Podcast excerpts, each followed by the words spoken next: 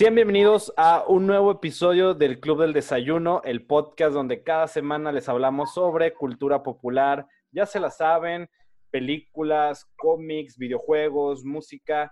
Bienvenidos al episodio número 25, el final de nuestra temporada que lo estuvimos anunciando desde hace un tiempo. No sabíamos si estaban al pendiente de ello, lo que sea. Pero bueno, ha sido un viaje increíble, 24 episodios, 24 historias. Bueno, realmente 25 porque en el primer episodio hubo una historia doble, ¿no? Pero bueno, han sido 25 historias, 25, más o menos hemos grabado como todo un día de entretenimiento para ustedes y pues ha llegado a su fin por este momento al menos, ¿no? Si nos están viendo en video, van a darse cuenta de que ahora no estoy solo con Peter, sino que ahora tenemos invitados especiales, ¿no? Primero, Peter, ¿cómo estás? Hola, hola, ¿cómo están? Ahí está el buen Peter, ya, ya están acostumbrados a escucharlo como, pues, eh, en su voz como robótica, ¿no? Pero hoy nos acompañan dos amigos muy, muy, muy especiales. El primero de ellos es Lalo. Lalo, ¿qué onda? ¿Cómo estás? Hola, muy bien. Un gusto ser un invitado especial. Primer invitado en el Club del Desayuno. Y también como primera invitada está nuestra amiga, la gran Natalie Martínez, alias La Chata. Hola, amigos. La grandiosa Chata. Muy feliz. Estoy feliz de acompañarlos aquí. Me Sí, pueden estamos- decir chata con confianza. Estamos muy emocionados de esto. Y se van a preguntar de por qué verga ahora tienen cuatro personas, ¿no? ¿Qué, qué está pasando? Pues bueno, Hashtag COVID. Ah, exacto. El, el COVID está haciéndonos tomar decisiones nuevas, experimentar nuevas tecnologías. Íbamos a hacer un, un- un concurso, un especial para el fin de temporada original, pero pues como Peter no puede estar conmigo, decidimos hacer esta versión de este, pues de este concurso, ¿no? Queremos que este final de temporada sea como un recorrido, un, viaje por todos estos 24 episodios que ya hicimos, en donde, este, ojalá ustedes que nos escuchan desde la comodidad de su casa, porque me imagino que no están en otro lado, pues nos acompañan a este juego, ¿no? Eh, ¿Qué pedo? ¿Cómo va a estar este rollo? No sé si han visto Game of Thrones. Lalo y la chata lo han visto. Aquí todos en esta pantalla hemos visto Game of Thrones. Y algo muy, este, pues muy, este, algo que destaca en Westeros es cuando las personas arreglan sus diferencias en un combate, pero como culos que son, en vez de pelear entre ellos, agarran a un campeón, ¿no? En este episodio, Peter y yo vamos a escoger a uno de nuestros campeones que están aquí en la pantalla Ustedes, con nosotros. ah, ah, ah, ustedes van a ser los culos. y ellos van a concursar en este en este pequeño concurso donde haremos preguntas sobre los 24 episodios, donde los vamos a exhibir a ustedes, Lalo y Chata, de qué tanto nos Oh. han seguido nuestros propios amigos. Ah, güey, ya. ya. Ya valió, amiguitos. Ya valió. No se crean, Para- amigos. para que también los que nos escuchan desde casa, pues nos manden mensajes. Yo digo de culo, me hubieras invitado a mí, yo ya me escuché todos los episodios y es algo que nos gustaría hacer, ¿no? Ahorita estamos improvisando, pero va a estar cagado, ¿no? Entonces, pues para no hacerla larga, vamos empezando, Peter. Ya hay que empezar con esta celebración. Es como, este es como el cajut de cierre del semestre, ¿no? Ok, Forma de videollamada. Ah, va. debía escoger un nombre mejor. ¿Cómo se sienten, amigos? ¿Están listos para...? Ah, es que también algo que no saben. No vamos a apostar nada, pero aquí Peter y yo tenemos otros invitados que a lo mejor no pueden ver, pero acá tenemos unas Sí. sustancias peligrosas, ¿no? Combustible para monos. ¿La O sea, sangre tenemos- de Cristo? Así es, la sangre de Cristo nos acompaña. Y si vieron nuestro episodio de Spider-Verse, los emisarios del infierno, pues saben qué puede pasar. Ay, no. ¿Qué tan mal nos vamos a poner? Esto no va a depender ni de Peter ni de mí, va a depender de nuestros queridos amigos. Estoy asustado. Lo siento, amigos. Sí. Sí. ¿Qué va a pasar? No lo sé. Espero No. nada más lo mejor. De antemano me disculpo por el cómo me van a ver, más no por lo que voy a decir. Bien. Pues, oye, qué gusto que te puedan ver otra vez, Peter, que ya llevan mucho tiempo sin verte, nomás te veían. Sí, ya sé. Ya usas lentes, qué pedo. Ah, sí. Bueno, creo que ya lo había mencionado en algún Pero episodio. ya, ¿no? ya lo pueden ver, ¿no? Sí, que me estaba quedando ciego. Entonces, eh, aquí está la solución. Estoy tan ciego que los tengo que usar siempre. Pues ni Hasta pedo. que, hasta que me entierren. Hasta que se encarnen en ti. Sí. Pues vamos le dando, ¿no? Vamos empezando primero por seleccionar a nuestros campeones, Peter. Vamos a seleccionarlos de la forma más justa, de la forma más antigua que conoce el ser humano, que es un piedra, papel o tijera. A la primera. A la El primera. Que gane, el que gane escoge. Una, dos, Dos. tres. ok, Otra vez. acabamos de empatar. Para los que no puedan ver el video, los dos sacamos tijera. Ajá. Vamos a ver. Una, dos, tres. Hijo de Y, yo saqué piedra, Peter sacó tijera. chingado. Esto, esto en vio, Peter. esto Estamos juntos en muy esto. torpe. Em, uf, ok. Me siento como en la primaria cuando uno tiene que escoger al equipo. Es la primera vez que me toca porque como yo siempre fui el niño gordo, pues nunca podía escoger, ¿no? Escoge- a la piedra antes que a mí. Así es. Entonces, voy a elegir a la chata como mi campeona Uy, y no. voy a justificar por qué. Vaya chata- giro de tuerca, ¿eh? Esperen, la chata yo sé que no ha escuchado vi todos venir. nuestros episodios. Yo Ajá. sé que no los he escuchado. Pero yo sé que la chata también tiene una biblioteca de datos culturales Bien en de su cabeza, ¿no? Entonces siento que puede deducir las cosas. Y pues, no sé. Puede que Lo siento, una- Peter. Podemos preparar a nuestros- error. ¿Puedo preparar a mi peleador, güey? No, güey, ya como vamos, güey. Ey, haz esto como si no hubieras estudiado ni verga, güey. Y ya, Ok, deducción, güey. Entonces vamosle dando que nos esperan 24 preguntas para cada uno de ustedes. Entonces no hay tiempo que perder. Vamos a hacer un recorrido desde el inicio, pues, del mismo podcast, ¿no? ¿Están listos, amigos? ¿Cómo se sienten los campeones? Queremos saber sus insights. ¿Recuerdan Pues esa? tomando como referencia a Game of Thrones, definitivamente voy a ser Arya Stark, así que Lalo, agárrate. Ah, Ah, Chale. ah. Tú, Lalo, ¿qué tienes que decir? Ah, chata. Honestamente, pensé que iba a ser elegido como el, el, el ayudante de, de Hugo. Ajá, Pero voy a hacer lo mejor por ti, Peter. ok. Voy a hacer lo mejor. La chata, la chata se está equivocando. Puede que yo me haya equivocado, pero ya, esto ya está decidido. Ok. Ahora sí, ya les habíamos presentado acá nuestras, nuestros agentes estupe- estupefacientes.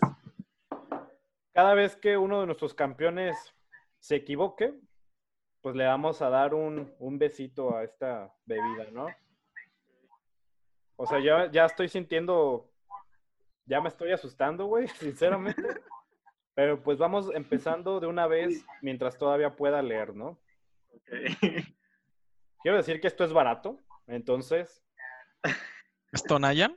no, no mames, tampoco tan barato. Es coca de piña, güey.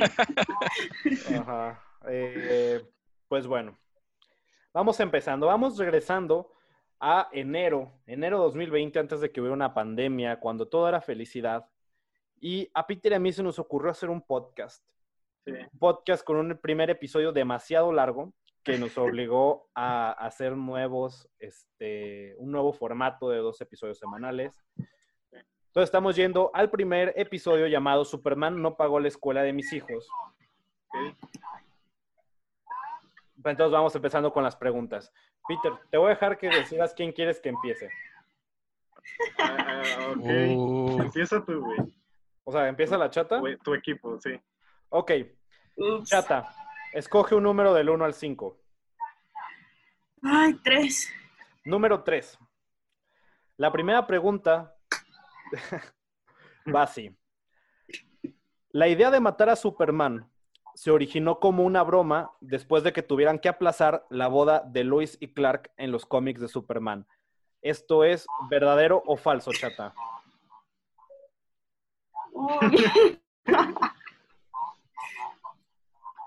Tengo que ser rápida, ¿verdad? De preferencia. Voy a decir que, que esto es falso. ok, la respuesta correcta es que en realidad esto sí fue, empezó como una broma después de que salió la serie de Lois y Clark, las nuevas aventuras de Superman. Les pidieron que no hicieran esa historia, entonces decidieron matarlo. Entonces, pues, este es el primer trago de quizá mucho. ¿Qué les dije, amigos? ¿Qué les dije, amigos? Uh, ojalá puedan ver esto en video para ver la cara de Hugo. ah. Parece- En este momento estoy reconsiderando muchas cosas. Pregunta 5 ya teniendo eh, flashbacks de Vietnam, güey. Sí, güey, no mames. Pero bueno, Peter está llevando la cuenta de aciertos. Sí. Esto se va a poder medir tanto, pues, numéricamente y también, pues, en nuestro nivel de, de embriaguez. Entonces continuamos, Lalo. Escoge un número del 1 al 5 que no sea obviamente el 3. Uno. Después de la muerte de Superman, aparecieron cuatro nuevos personajes que buscarían seguir el legado del hombre de acero. Todo esto en un arco llamado El Reino de los Supermanes. ¿Cuál de los siguientes no fue parte de este arco? Opción A, Cyborg Superman. Opción B, Superman Prime. Opción C, Superboy. O opción D, El Erradicador. Mm, el erradicador. Esto es incorrecto. Ah, La- el verdadero Superman que no fue Chale. parte de esto fue Superman Prime. Los cuatro personajes que aparecieron en este cómic fueron Cyborg Superman, Superboy, el Erradicador y Steel, que Steel tuvo una adaptación cinematográfica después, interpretado por Shaquille O'Neal. Ese dato va gratis. Entonces vamos perdiendo a los dos, Peter. Ah, sí. Ah, Ustedes en casita no sé qué estarán, si ustedes saben qué pedo, pero vamos siguiendo. Después de que cometimos un episodio muy largo, decidimos hacerlos más cortos y hablamos un poco sobre el anime en México. No sé si hayan escuchado este episodio, pero pues vamos a ver qué verga va a pasar. Chata, seguimos contigo. Número uno al cuatro, ¿qué escoges?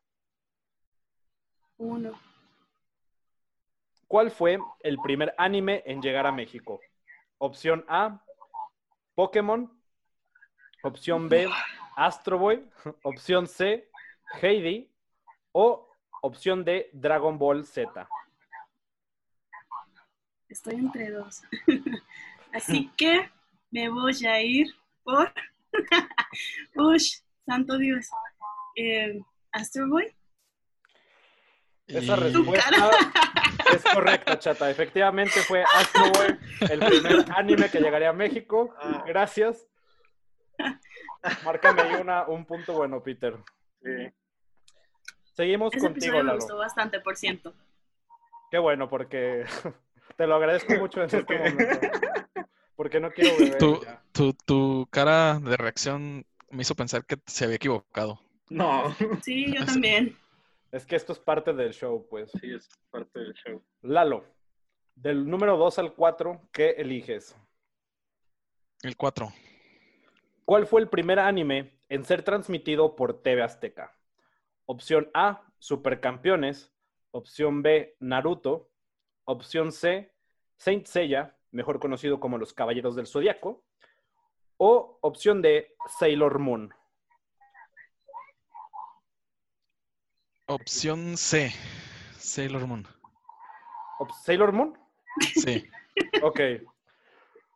Esa respuesta es incorrecta. O sea, la opción C era los Caballeros del Zodiaco. Sí, güey. Ah, güey, rayos, güey. Pero dijiste opción Güey, Sailor Moon. Ah, chingado. Lo siento, Peter. Salud. Bien, vamos bien. Espero que estén recordando pues nuestros episodios con mucho cariño, porque vamos a uno de los episodios que más me gustó escribir, que fue el de películas malditas. Ese episodio me gustó bastante, ¿no? Si ustedes lo escucharon, espero que tú sí, chata. Sí, sí lo escuché y sí me gustó también. ¿Sí lo escuchaste? Pues de eso vamos a comprobar, ¿no? Del número 1 al 5, chata, ¿cuál eliges? Tres. En El Exorcista aparece un verdadero asesino serial en pantalla antes de haber cometido sus atroces crímenes. ¿Esto es verdadero o es falso? Es verdadero. ¿Es verdadero, chata? Efectivamente, Paul Bateson aparece como extra en esta película en una escena de un hospital que años después decapitaría a un vato y pues lo asociarán con unos crímenes, este, pues como homofóbicos, ¿no? Incluso este men aparece en eh, Mindhunter como dato cultural. Sí. Uf, sentí nervios. Lalo, ¿qué número eliges que no sea el 3, del 1 al 5? El 5. Linda Blair, que interpreta a Regan, recibió amenazas de muerte por creer que en realidad estaba poseída. Una niña de 11 años de edad que fue amenazada a muerte, ¿no? ¿Esto fue verdadero o fue falso? Falso.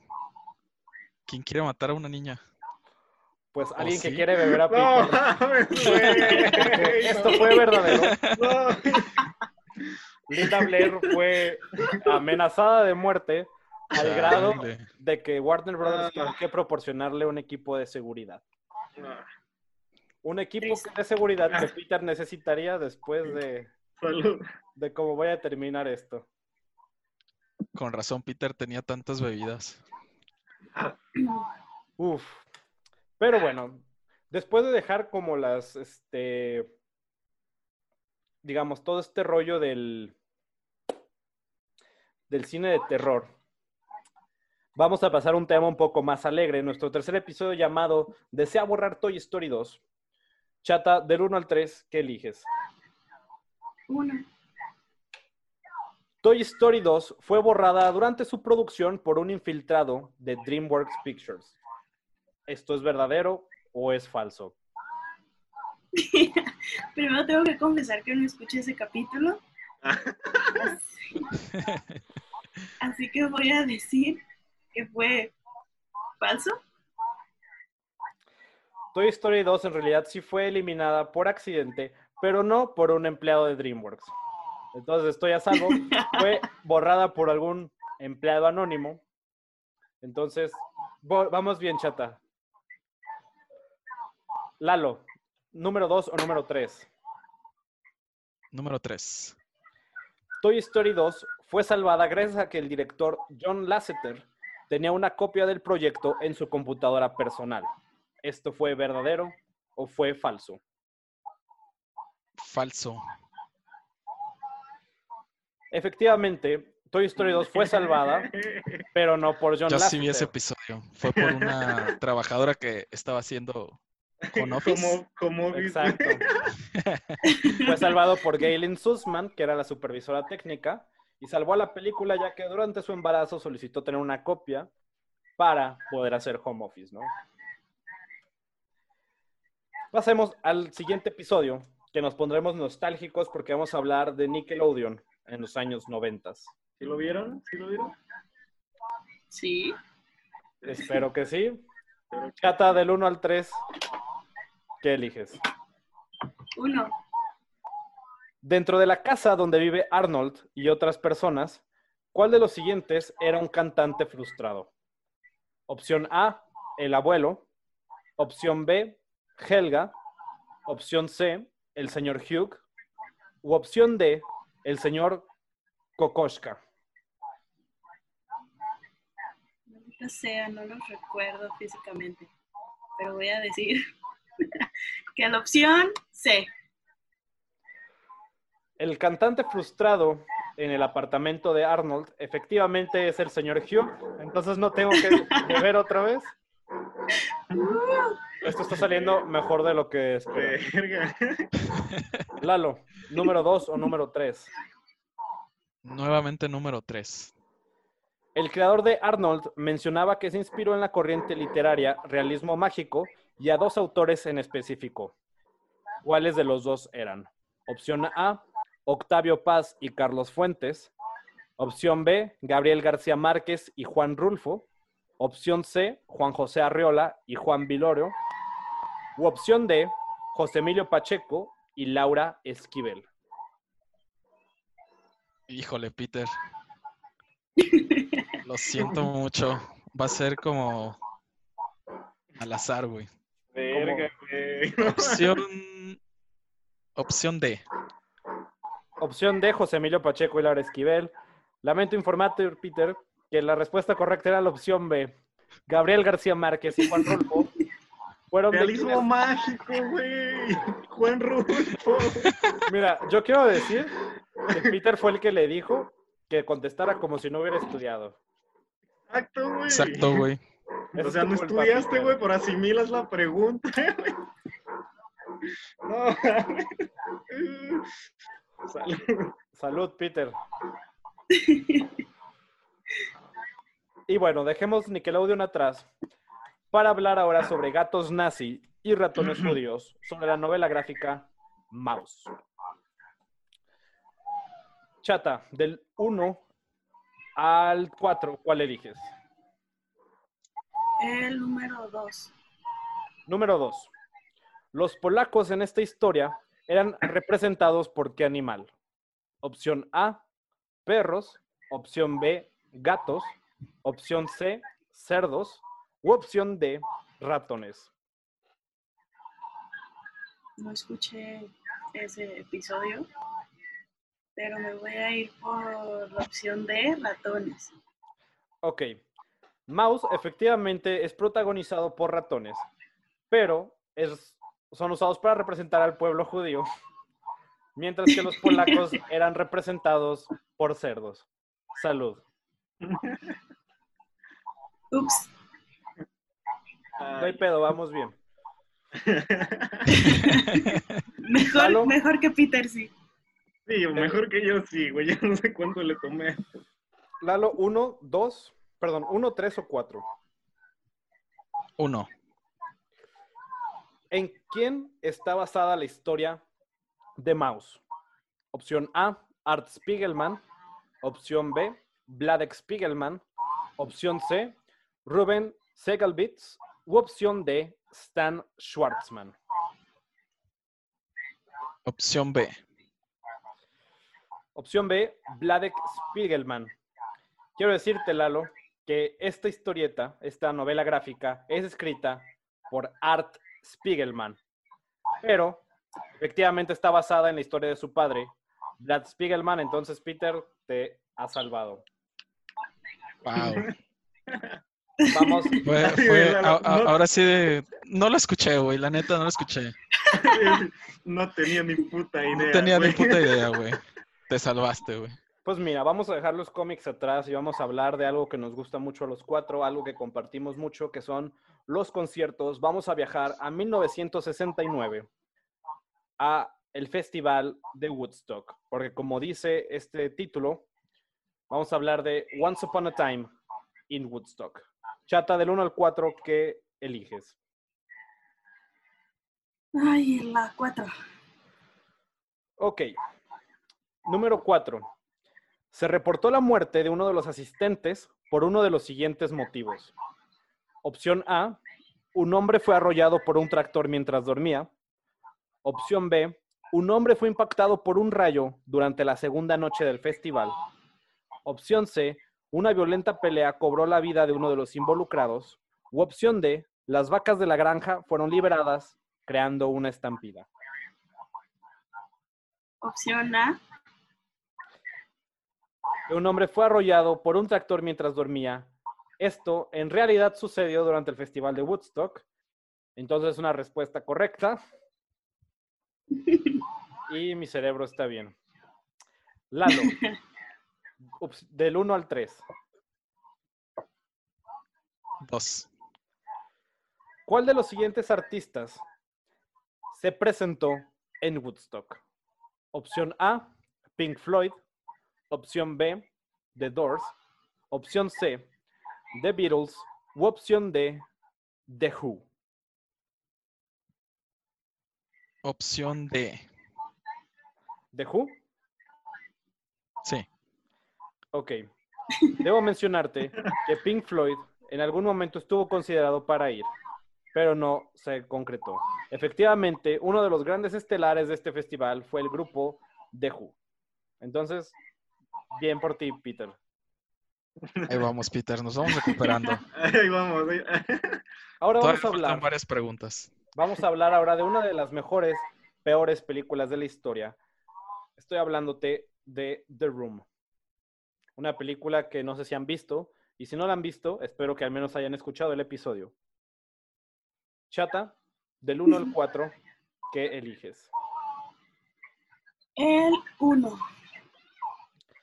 The Room tuvo un presupuesto de 6 millones de dólares, recaudados en su totalidad por la figura misteriosa de su protagonista y director, Tommy Wiseau.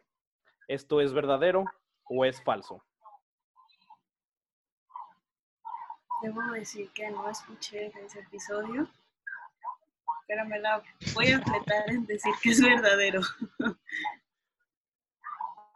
Uno de los grandes misterios de The Room es el cómo se hizo posible su financiación por una sola persona, ya que recaudar 6 millones de dólares parecía algo imposible, pero efectivamente fue verdadero. La suerte anda contigo, Chata, y conmigo. Lalo, del 2 al 4, ¿qué eliges? El 2. Por algún misterioso motivo, en la mayoría de los cuadros de los sets de The Room tienen fotografías de qué Lalo. Opción A, su protagonista Tommy Wiseau topless, sin camisa. Opción B, fotos de gatos. Opción C, la misma fotografía de una anciana afroamericana. U opción D, cucharas. Rayos. Lo siento, Peter. De cucharas. The Room es una película que se suele exhibir en los cines a medianoche y una de las costumbres es que los espectadores lanzan cucharas a la pantalla porque efectivamente hay fotografías de cucharas por algún motivo en toda esta película. Ok, salimos limpios de esas rondas, Peter, Sí. Y vamos a hablar un poco de animación ahora. Vamos a hablar de Laika Studios, uno de los estudios más interesantes que hay de animación. Chata, del 1 al 3, ¿qué eliges? 3. ¿Cuál de las siguientes películas de Laika obtuvo nominación a dos premios Oscar? Específicamente a Mejor Película Animada y a Mejores Efectos Visuales. Opción A, Cubo and the Two Strings. Opción B, Paranorman. Opción C, Box Trolls. U opción D, Coraline. Este, esta va a ser sinceramente al azar. Así que La cara Mira, de yo me voy preocupación a de ir- Hugo. Sí, ¿no? me voy a ir por la que por la que fue mi película favorita de las que mencionaste y voy a decir opción D. Opción de Coraline. Efectivamente Sí. es la película más reconocida de Laika Studios, pero fue Kubo and the Two Strings quien consiguió estas dos nominaciones, además de romper el récord de tener los sets más grandes para una película de stop motion. Salud. Clink, clink. ¿Cuál es el score hasta, hasta el momento? Espera, que lo diga ¿Quieres ahorita que respondas. Lalo. ¿Uno o dos? Uno. ¿Cuál fue la primera película de Laika Studios? Opción A, Cubo on the Two Strings. Opción B, Paranorman. Opción C, Box Trolls. U opción D, Coraline.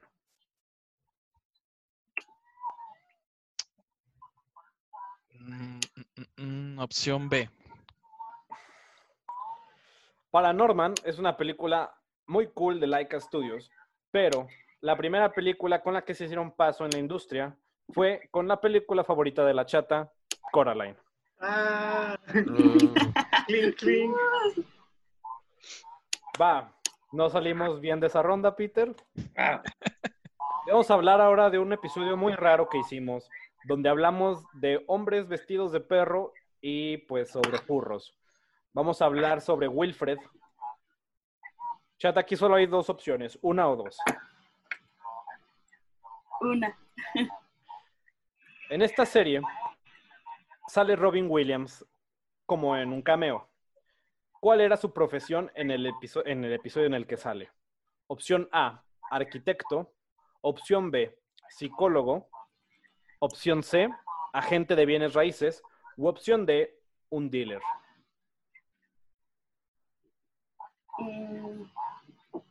¿Un psicólogo?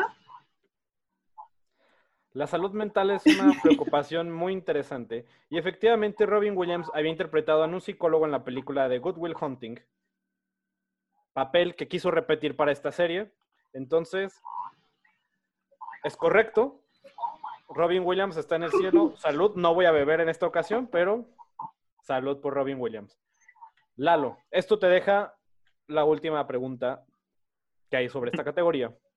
Jason Gunn interpreta a las dos versiones de Wilfred, tanto en la versión americana como en la versión australiana. ¿Esto es verdadero o es falso?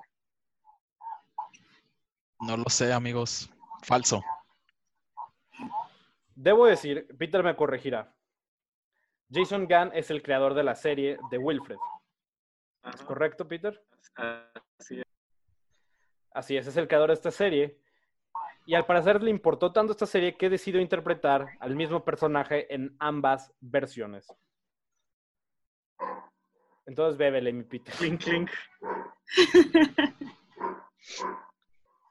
Salud. Ay, no mames. Ah, Pues sigamos adelante, amigos. Eh, vamos a hablar ahora de un tema que les gusta mucho a ustedes dos.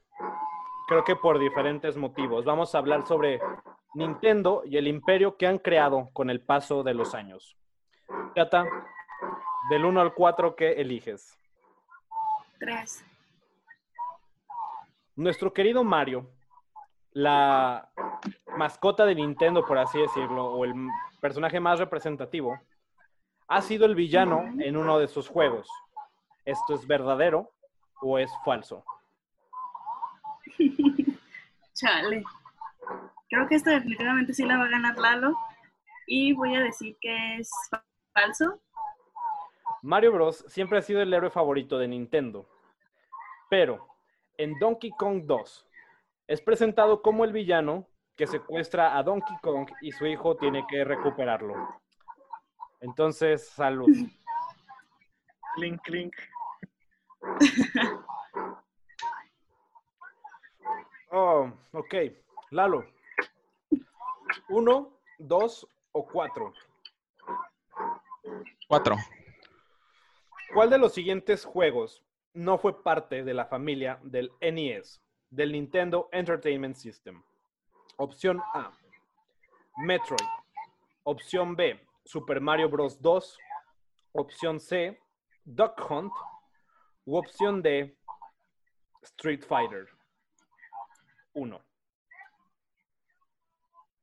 Mm, mm, mm. Opción D, Street Fighter. Street Fighter fue uno de los videojuegos más populares en los años 80 en los arcades. Por lo tanto, efectivamente, no fue parte de... ¿Estás bien, Peter? Sí. No fue parte de la familia del Nintendo Entertainment System. Eh, la segunda parte sí llegó, pero para él es el Super Nintendo. Entonces, Ya te te has iba a decir Super, iba a decir Super Mario 2, pero de tantas veces que jugué en el NES, no recuerdo haber jugado Street Fighter y por eso dije eso. Ojalá te hubieras equivocado. Pero bueno, vamos a seguir adelante. Vamos a llegar ya a la mitad de esta trivia. Vamos con la primera y única secuela que tiene un episodio nuestro, que es Películas Malditas 2, La Venganza. Otro que también disfruté mucho escribir. Chata, del 1 al 4, ¿qué eliges? El uno. Se considera que la película de Poltergeist está maldita debido a que el set fue construido sobre un cementerio indio. ¿Esto es verdadero o es falso? Chale. Este.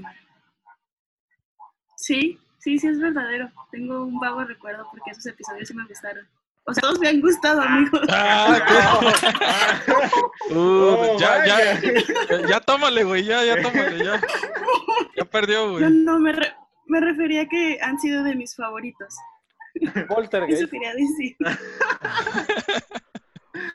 Ay, no. Poltergeist es una película donde una familia vive atrocidades debido a que la casa donde está construida, perdón, la casa donde vive esta familia fue construida en un cementerio indio.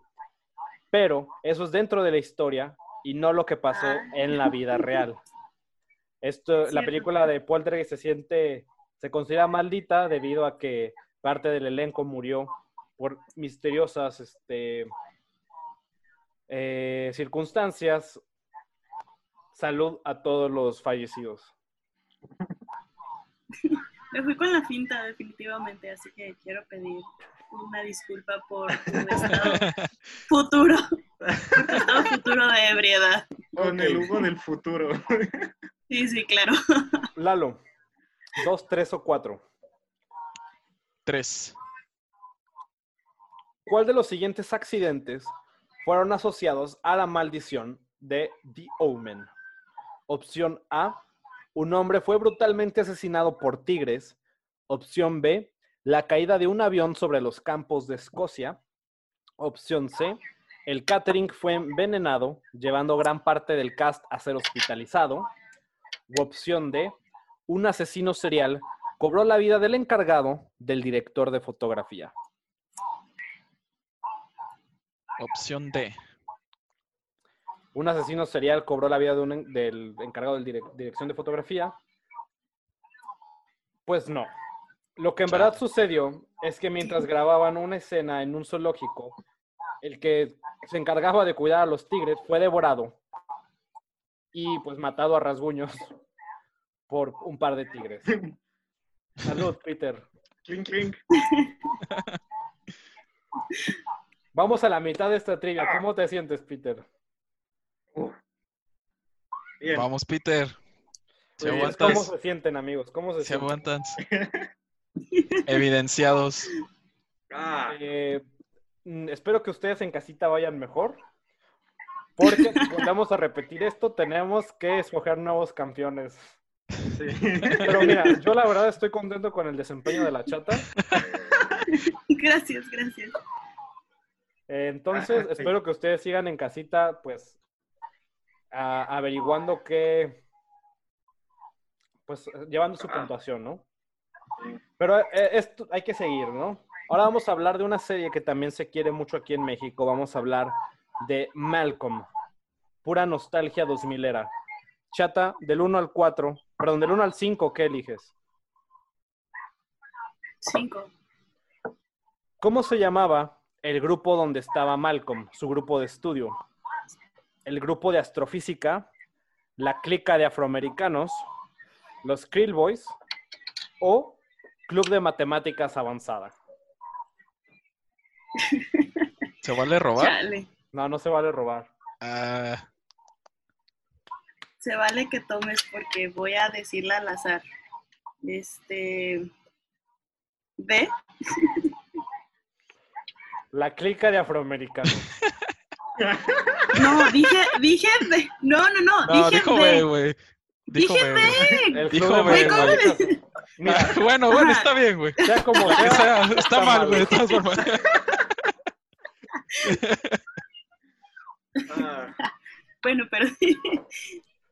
Salud. ¿quieres decirle, Lalo, cuál era la verdadera? Claro que sí, los Krill Boys. Los Krill Boys, así es. Ah, tú sí, tú sí eres de los míos, Lalo. Pero esa no es tu pregunta, Lalo. De la 1 a la 4, Ya ¿qué sé. eliges? A ver. De la 1 a la 4. La 4. La serie, la verga, ya estoy mal. Estoy mal, güey. La serie se grabó a dos cámaras. ¿Esto es cierto o es falso? Es. Rayos. Es falso. Esta serie fue grabada con una sola cámara. Ah, lo Correcto. siento, Peter. No, está bien, está bien. Ah, Sí, estás bien, güey. Estás bien, güey. ¿Qué pedo? Está bien yo agüita. también estoy pedo, güey, ya. Bueno, dejemos la nostalgia y las series y vamos a hablar otra vez de un estudio de animación. Vamos a hablar ahora del Oriente, vamos a hablar de Estudio Ghibli. Chata, del 1 al 5, ¿qué eliges? Dos. ¿Cuál fue la primera película que dirigió Isao Takahata? Opción A, La tumba de las luciérnagas. Opción B, Las aventuras de Horus, el príncipe del sol.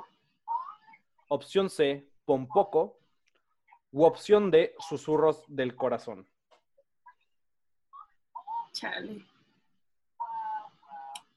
Digo, Quiero comentar antes que voy, chata. voy a comenzar, voy a comenzar a verlas en Netflix, pero debo ir por la de las luciérnagas.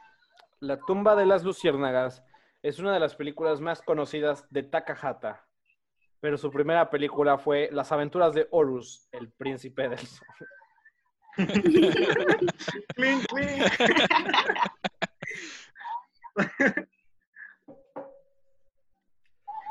No lo saben, pero me puse de acuerdo con Lalo para emborracharlos, ¿eh? Chata. Uno, tres, cuatro o cinco. Mm, La 5. Igual no creo saberla. ¿Cuál fue la primera película del estudio donde se implementó la animación digital? Opción A, Ponyo. Opción B, La princesa Mononoke. Opción C, El viaje de Shihiro. U opción, opción D, Mi vecino Totoro. Me suenan las dos últimas respuestas, pero no por la pregunta que hiciste. Así que me voy a ir por Viaje de Chihiro.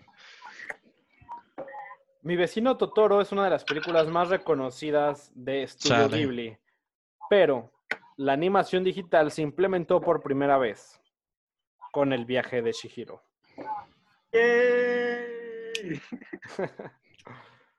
Creo que ya están remontando ustedes. Chata, necesito que pongas la mente en el juego, acá como limpio.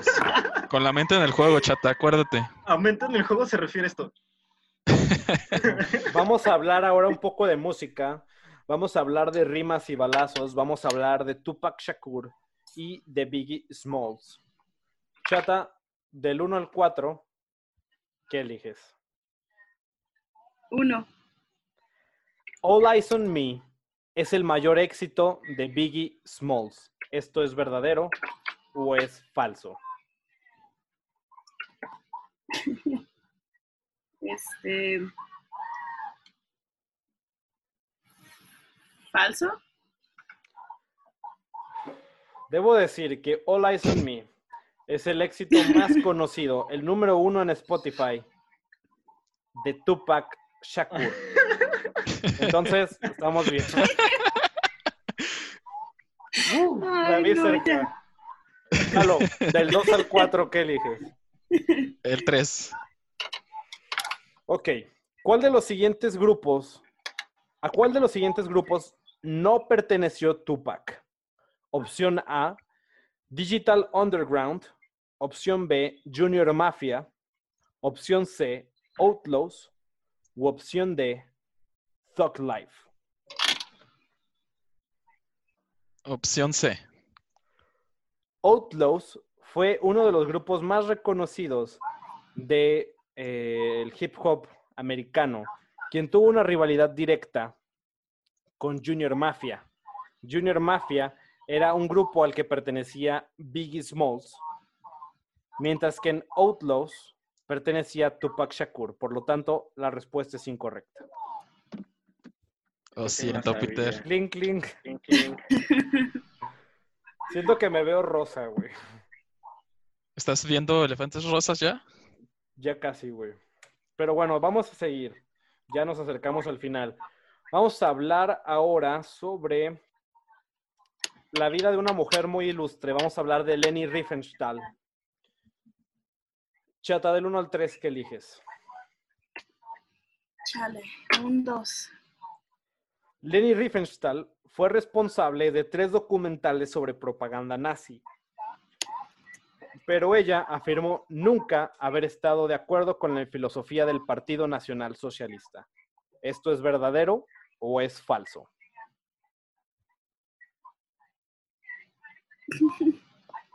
Esa risa me Mm, pone nervioso. Sí, sí deberías estarlo. Voy a decir que sí es ah, verdadero que estaba en contra. Leni Riefenstahl afirmó haber estado en contra del Partido Nacional Socialista, pero mucho tiempo después de ver todo lo que había sucedido. En algún momento ella fue seducida por la lengua de plata de Adolf Hitler. Por lo tanto, sí, en algún momento yo estuvo de acuerdo con la ideología del Partido Nacional Socialista.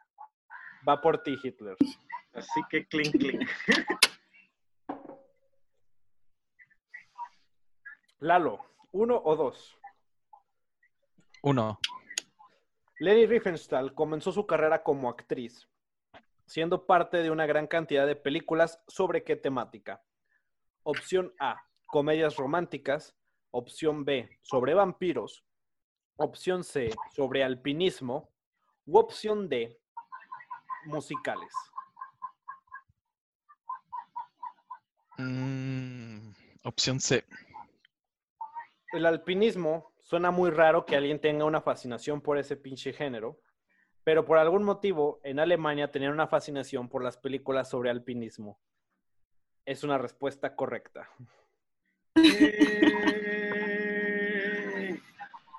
Tengo un recuerdo muy vago sobre ese, ese episodio que mencionabas montañas y alpinismo, por eso mi seguridad al contestar esta pregunta. En ese, en ese episodio yo me estaba muriendo de bronquitis. Pero Eso bueno, sí no me acuerdo, güey. Que- dejemos a Leni Riefenstahl atrás, una mujer muy ilustre. ¿Por qué suele hablar de algo que pues arruinó nuestra vida, Peter? El Sí. post-punk.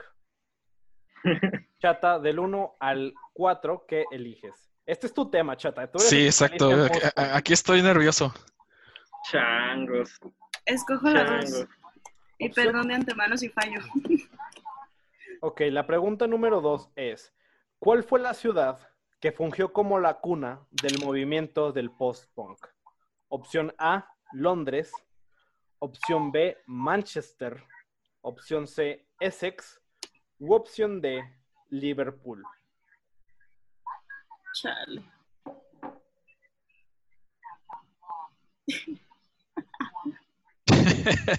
Chata, por favor. Es que tengo un vago recuerdo, pero creo que lo estoy confundiendo con el pop. Pero de todas formas voy a decir que Liverpool. Liverpool fue una ciudad que vio nacer muchas, eh, pues muchas bandas. Una de ellas, la banda más conocida de la historia, los Beatles. Pero el post-punk nació en Manchester. Así es. Salud. Clink, Chale. Verga, güey. Lalo, uno, tres o cuatro. Mm, Uno. ¿Qué banda fue el estandarte del post-punk? Opción A, The Cure. Opción B, Talking Heads. Opción C, Six and the Banshees. U opción D, Joy Division. Chale. Opción A. The Cure tuvo ese nombre porque ellos se consideraban la cura. Es uno de los grupos más importantes e influyentes en la historia de la música, pero no podemos negar que el trabajo de Ian Curtis con Joy Division fue el nacimiento del post-punk. Clink, clink, Ah. Peter. Clink, clink. Peter, Vamos, te tengo Peter. Ay, Una ay, buena ay. noticia, ya vamos como tres cuartos de esta pendejada. Ay, Vamos a hablar de un tema más seguro, vamos a hablar de nostalgia, vamos a hablar de Rocket Power. Chata, del 1 al 4, ¿qué eliges? El 2. Del Squad Rocket, del Squad Rocket, ¿quién tenía padres divorciados? Opción A, Twister. Opción B, Lars. Opción C, Otto y Reggie. U opción D, Sam, mejor conocido como el Calamar. ¡Chale! Me voy a ir por el que se me haga más divertido. A Hugo no le gusta esa respuesta. Es que tengo, o sea, recuerdo nada más al papá de los de los hermanos. Ay, ya voy a decir que el calamar. Sam, mejor conocido como el Calamar, fue el miembro más nuevo del grupo. Unirse a un grupo de extravagantes niños que hacían pues, skateboarding y demás le ayudó a superar el, divor- el divorcio de sus padres. Entonces es correcto. Lalo, Te zurraste, ¿eh? Lalo, uno, tres o cuatro. Cuatro. ¿Cuál era el apodo de Raimundo, el padre de Otto y de Reggie? Opción A, Raimundo el Desgarrador. Opción B, Ray el Huracán. Opción C, Ray el Monje. U opción D, Ray the Cat. Ah, shit. Sí me gustaba mucho Rocket Power, pero eso no recuerdo. Me voy a ir por Ray el huracán. Ray el Huracán rima por naturaleza. La verdad es que no. Pero realmente Ray era pues reconocido por el apodo de el Desgarrador. Rayos. ¿eh? Bien. Ya casi entramos a la recta final, muchachos. Vamos a hablar una vez más sobre videojuegos. Un tema del que Lalo puede estar un poquito más versado. Vamos a hablar sobre, vamos a hablar sobre un juego muy infame. Vamos a hablar sobre E.T., el videojuego. Chata, del 1 al 3, ¿qué eliges? Uno. El infame juego de E.T., que es responsable de una leyenda urbana, ¿a qué consola perteneció? Al Nintendo Entertainment System. Esa es la opción A. Opción B, el Super Nintendo Entertainment System. Opción C, el Atari 2600. U opción D, el Sega Genesis. Quiero hacer un breve paréntesis para decir que en Instagram hay un vato que es como que muy geek de cultura pop y todo eso. Y si mal no recuerdo, él dijo que del Atari. Pero no sé. Chata, el juego de E.T. es considerado como uno de los peores videojuegos de la historia. Muchos lo consideran como responsable de la crisis del 84 en la industria de los videojuegos. Y también muchos lo consideran el final del Atari, por lo cual es una respuesta correcta. Saludos a Cuacarraquear que me dio esta respuesta. Gracias, Jorge Baez, gran amigo. En este momento te aprecio más que nunca. Lalo, dos o tres. Tres. ¿Cuál de los siguientes juegos no fue diseñado por Howard Scott Warshaw, diseñador del juego de E.T.? Opción A, Pitfall. Opción B, Los Cazadores del Arca Perdida. Opción C, La Venganza de Jar. U opción D, ninguna de las anteriores. Ninguna de las anteriores. Howard Scott Warshaw diseñó E.T., que él parecía ser la promesa de la industria de los videojuegos. Pero su carrera acabó una vez que pues fracasó E.T., ¿no? Antes de diseñar E.T., diseñó exitosamente juegos muy bien recibidos, el cual fue la primera adaptación de un juego de Indiana Jones, Los Cazadores del Arca Perdida, y también el clásico La Venganza de Jar. Pitfall fue el mayor éxito del Atari 2600, pero no fue diseñado por él. Por lo tanto, Peter, clink, clink. Te he fallado, Peter. ¡Uh! Vamos a entrar ya a nuestro episodio número 20, donde hablamos, bueno, quiero empezar diciendo de que cuando hablamos de, de este episodio, yo me encontraba en, unas, en una condición muy similar. Hablamos del Spider-Verse, mejor conocido como Spider-Verse, los emisarios del infierno, donde hablamos de tres versiones muy raras de Spider-Man. Chata, del 1 al 3, ¿qué eliges? Uno.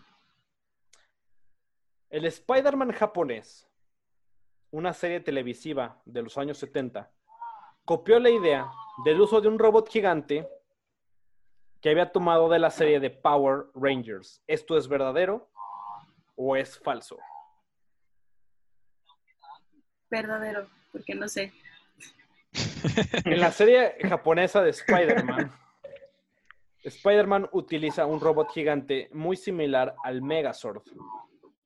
Pero es Pero- importante saber que esto fue en los años 70 y Power Rangers, la serie japonesa, la original, tomaría la idea directamente de la serie de Spider-Man, no al contrario. Por lo tanto, déjenme servirme un poco de este veneno, porque es una falta, respuesta incorrecta. Lalo, en lo que sirvo esta mierda. ¿Por qué no te echas unas rimas, no? ¿Número 2 o número 3? Número dos. Número 2. Espero, espero la puedas decir. Hay una versión turca del Hombre Araña, donde Spider-Man es el villano y se enfrenta a dos héroes reconocidos. ¿Cuál de los héroes era? Perdón, ¿contra quién se enfrenta? Opción A, Superman y Batman. Opción B, Blue Demon y Batman. Opción C, el Capitán América y el Santo. U opción D, Superman y el Capitán América. Se enfrenta al Capitán América y a El Santo, por más bizarro que suene. Güey, esa respuesta nadie te la creería. Pero, Pero sí vi el podcast. pero es es, correcta. correcto. Hay una versión turca de Spider-Man que se enfrenta al Capitán América. Y y es al- correcta y me la pelas. Ve la cara de la chata. Te dije que nadie iba a quererla por más bizarro que sea. Pero bueno, ya dejemos a un lado las series, dejemos a un lado las películas y los cómics. Vamos a hablar nuevamente de música, algo que nos mueve a todos. Ya hablamos de Woodstock brevemente. Ahora vamos a hablar del equivalente de Woodstock aquí en México, llamado Avándaro. Un festival que prometió ser algo tranqui, como este podcast, pero no lo fue. Chata del 1 al 5, ¿qué escoges? Ay, verga, ya no puedo pararme.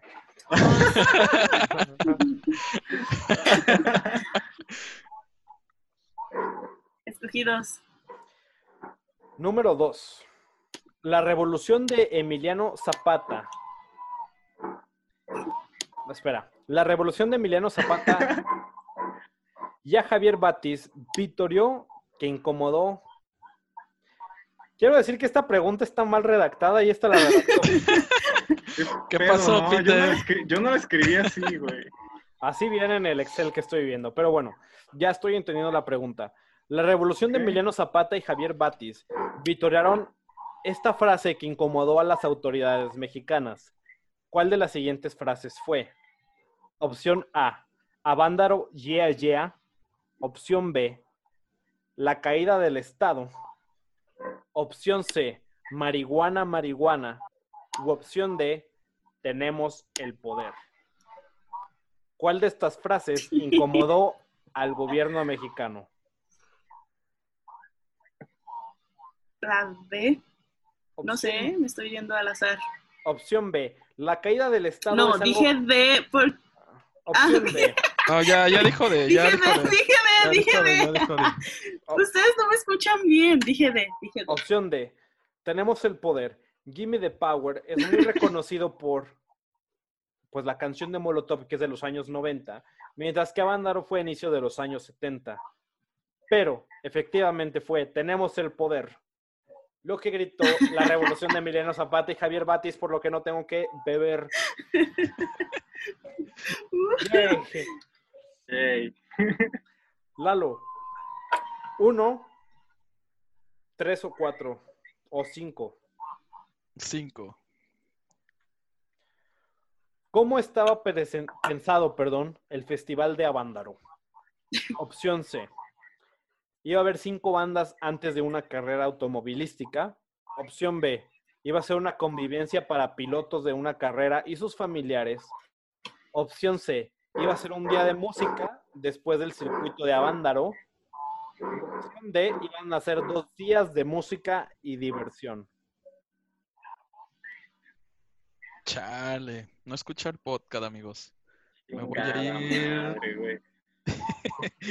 Me voy a ir por. Opción B. B. B. una convivencia por los pilotos y los familiares. De esta forma fue que Avándaro prometió ser algo tranquilo, pero que se convertiría en un cagadero musical, por lo que es una respuesta correcta. Yay. Muchachos, nos acercamos al final. Vamos a hablar nuevamente de anime, un tema de Peter, un tema kawaii. Vamos a hablar de una de las películas más importantes del anime llamado Akira. Chata, del 1 al 4, no, perdón, al 5, ¿qué eliges? Tres. ¿Cuál fue el primer manga que hizo Otomo, el creador de Akira? Opción A, The Gun Report. Opción B, Ipira. Opción C, Highway Star. U opción D, Memories. Pe- perdón por reírme, amigos. Creo que Hugo ya, ya está. Güey, yo no sé qué está bebiendo Peter, pero esta mamada está fea, güey. Mira, te voy a escribir qué es lo que estoy bebiendo. Ah. Mira, la verdad, yo, este, yo no me sé la respuesta de esta mamada, nada más porque me la sé porque Mezcal. yo estoy tomándole el whisky Este- caliente. O sea, ni siquiera está pinche frío. Mm, Ya ni Pues, siquiera. el me mío es ese. respuestas, ¿Quieres que te las vuelva a decir? opción C. Opción No, C, opción C. Highway Star. ¿Cuál fue el primer manga que hizo Otomo, Peter? ¿Todavía te acuerdas o ya estás muy mal? Claro, claro que sí.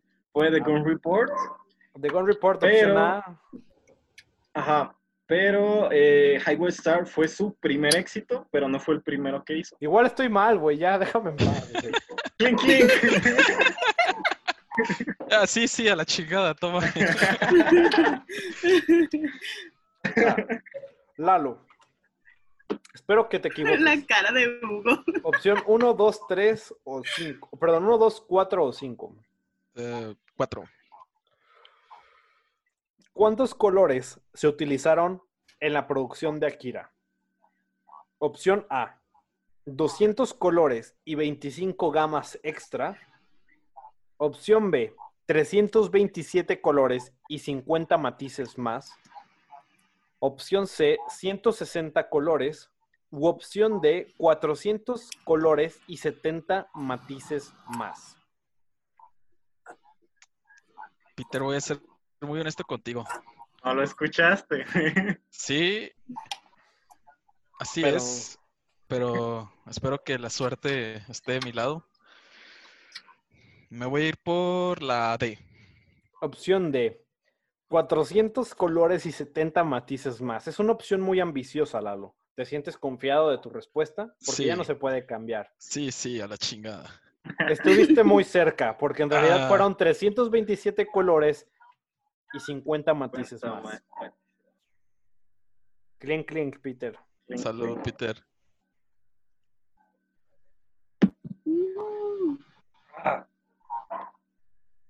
¿Estás bien, nene? sí, dale. Ya casi acabamos, ya estamos en el penúltimo. Vamos a hablar sobre la farsa de Stan Lee. Chata del 1 al 3, ¿qué eliges? tres. ¿Cuál de los siguientes personajes no creó Stan Lee? Opción A, Black Panther. Opción B, Daredevil. Opción C, Wolverine. U opción D, Scarlet Witch. No tengo como algún comodín o algo así. Lamentablemente no. Sí. Pareciera muy fácil, pero no desconozco, así que voy a decir que la A. Opción A, Black Panther. Black Panther es uno de los símbolos afroamericanos más importantes en la historia del cómic, el cual fue creado por Stan Lee. Quien no fue creado por Stan Lee es uno de los personajes más importantes de Marvel, más reconocidos, que es el canadiense favorito de todos, Wolverine. Salud.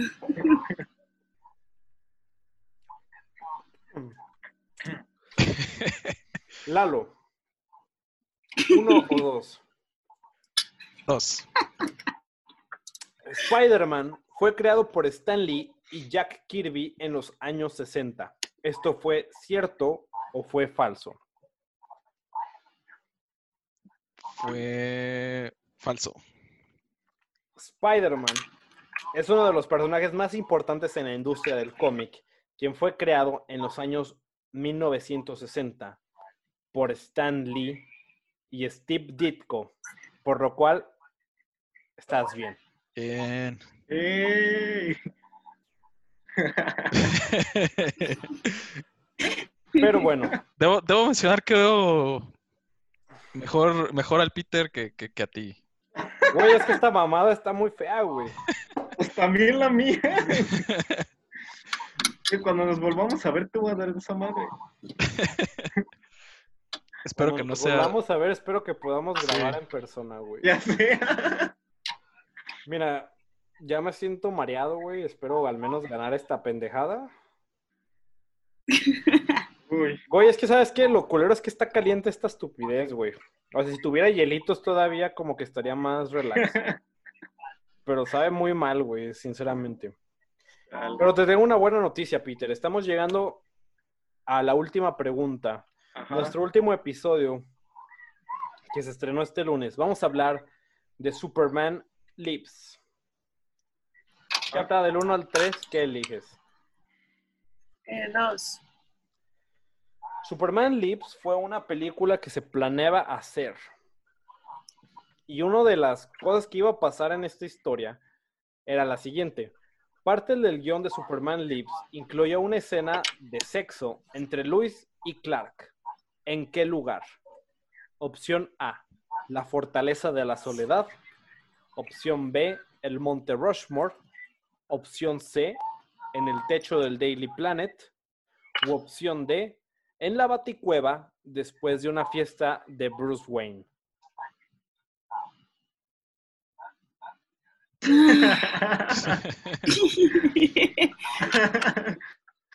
a lo mejor vas a beber una vez más.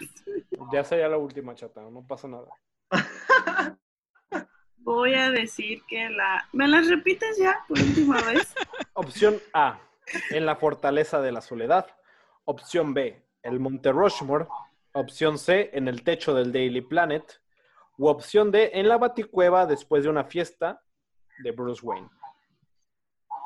Eh, voy a decir la opción C. Opción C, en el techo del Daily Planet. Tener sexo en tu espacio laboral es una de las fantasías más populares en la historia, con la cual puedo estar algo de acuerdo, pero considero que es una mejor opción tener sexo en la fosa nasal de George Washington, porque parte de esta película iba a suceder una escena donde Lois y Clark tienen una escena de sexo en el Monte Rushmore. Entonces, este es el último trago que doy, ya, ya por fin.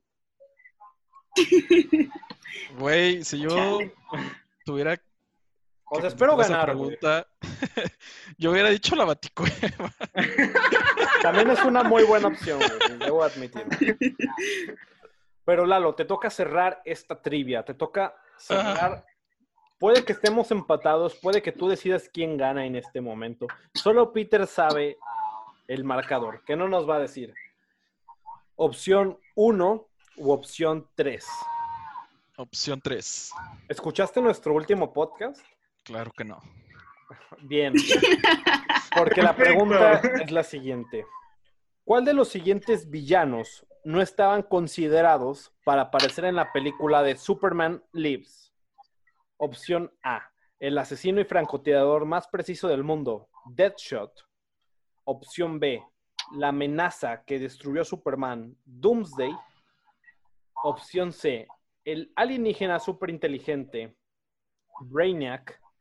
U opción D, la contraparte de Superman, Bizarro. Me voy a ir por Bizarro. Bizarro es lo que muchos consideran como la copia en negativo de Superman. Un personaje que no fue considerado para esta película, por lo cual es una, es una respuesta correcta y ha cerrado bien esta trilla. Sí. Ya hemos acabado, hemos recorrido todos los 24 episodios de este puto podcast.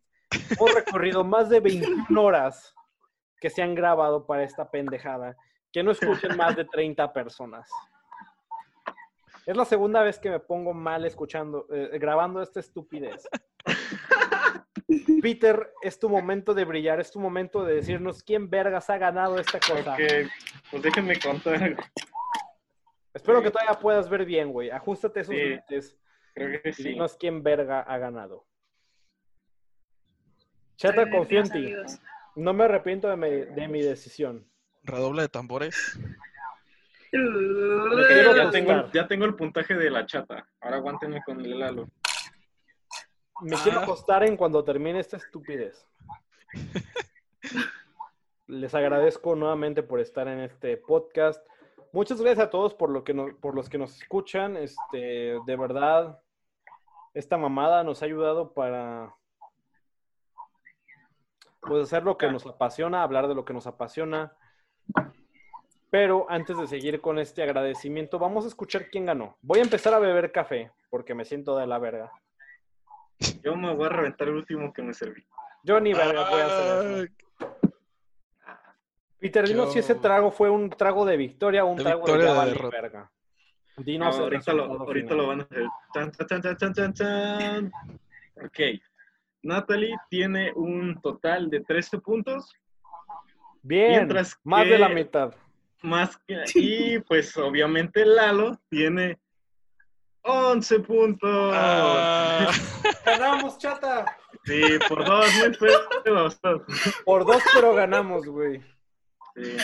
pero, pero el Peter no se ve tan destruido como, como- ¿Eso crees? Peter Bueno, tiene más este forma. Eh, Güey, es que Peter no ha hablado todo este puto podcast, güey. Eso es- Me tuve que pelear con un puto Excel, güey, en lo que estábamos. hablando. Pero ganamos, Chata. No me arrepiento de mi Ah. decisión. Bien, eres. Tú y yo somos los campeones de esta primer, primer torneo del Club del Desayuno. Eh, con esto cerramos esta temporada. Eh, les agradecemos mucho a todas las personas que nos escuchan, de verdad. O sea, no es la primera vez que nos escuchan, pues de la verga. Eh, pero nos da gusto que alguien nos escuche, ¿no? Este, quiero agradecerle a la chata y a Lalo por haber estado en este episodio.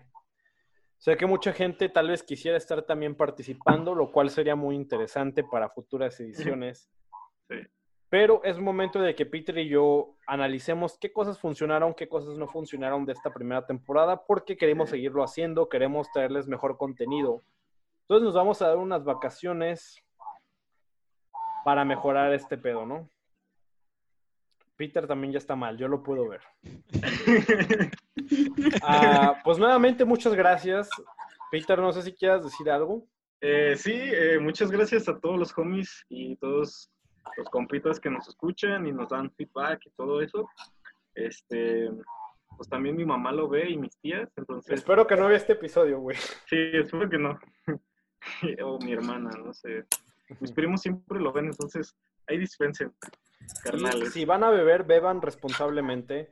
Eh, nuevamente también quiero eh, agradecer a toda la gente que escucha esta mamada, que nos dedica dos horas de su vida, hora y media tal vez, entre semana. Primero quiero agradecer a la chata que me ha hecho ganar y a Lalo que también se presentó en este episodio. Este, muchas gracias por escucharnos. Eh, pero quiero también agradecer a otras personas que sé que nos escuchan entre ellos Max, Paul, que Paul es un gran fan de, de esta mamada. Eh, al apretadito, mejor conocido como el Michael o el güey. Este, quiero agradecer a Valeria, a Tania, a Francia, a um, mi hermana ocasionalmente, este, pues no sé, a Alexis. Yo ya no sé qué pedo. A Johnny. Bueno, Johnny. Tú también di, Peter, tú también Bueno, ok. A Johnny, Grecia, Dafne, eh, Maritza, el Isra. ¿Quién más? ¿Quién más? ¿Quién más? ¿Quién más? ¿Quién más? Pues Alexis, ah, el Paul, apretadito, doble vez. Paul y el Este, apretadito son los fans más grandes de esta mamá. Sí, el Paul y el apretadito. Los perrones. Este, a mi amiga Vale. Y a todos los que se me olviden porque ya estoy malito. Entonces, Cierto, ya. a Eduardo también que nos escucha, a Eduardo Ham, este... Eh, verga, ya no sé quién más, pero pues también si Javi se, también. si se me olvida alguien, pues gracias por escucharnos. Este ha sido el Club del Desayuno, vamos a volver en mayo. ¿En qué punto de mayo? No tengo ni puta idea, Sí. pero vamos a volver con mejor contenido, mejores historias y gracias por ser parte de esta mamada. Gracias por pues, apoyarnos, ¿no? Sí. Nos dedican su tiempo, que es más de lo que les hemos pedido a muchas personas. Ya no tengo nada más que decir, Peter. ¿Quieres cerrar con algo? Este, lávense las manos y esperamos verlos cuando toda esta mierda acabe. Pronto va a acabar, todo va a estar bien, se los prometo. Eh, Lalo y Chata, ¿quieren decir algo? Gracias por la invitación. Sigan así, muchachos. Lamento haber, lamento haberte hecho perder. Estuvo No muy cerca. pedo, güey.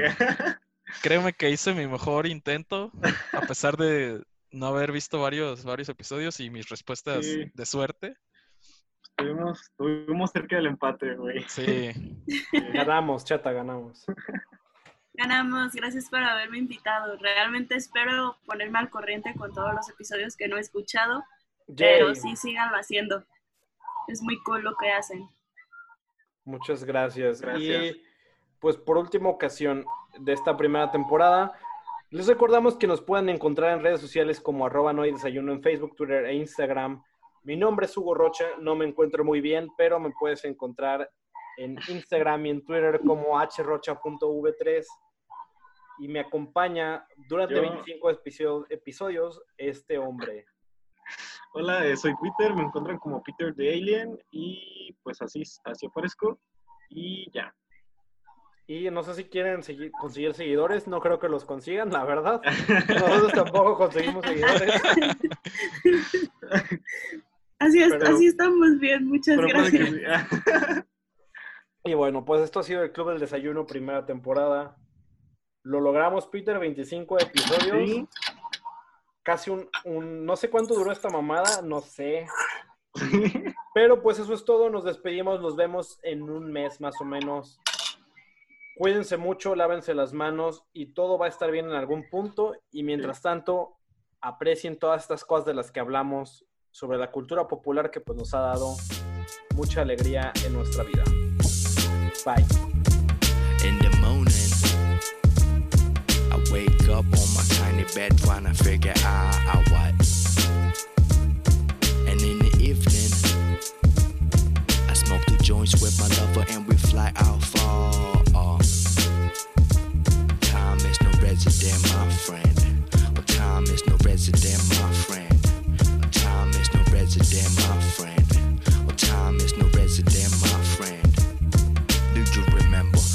In the times when the tiger used to buffer. Living life a rougher, but still shine upon it tougher. I know you're living large if you're cuffer. Now cut down and bluffer, talking down by the.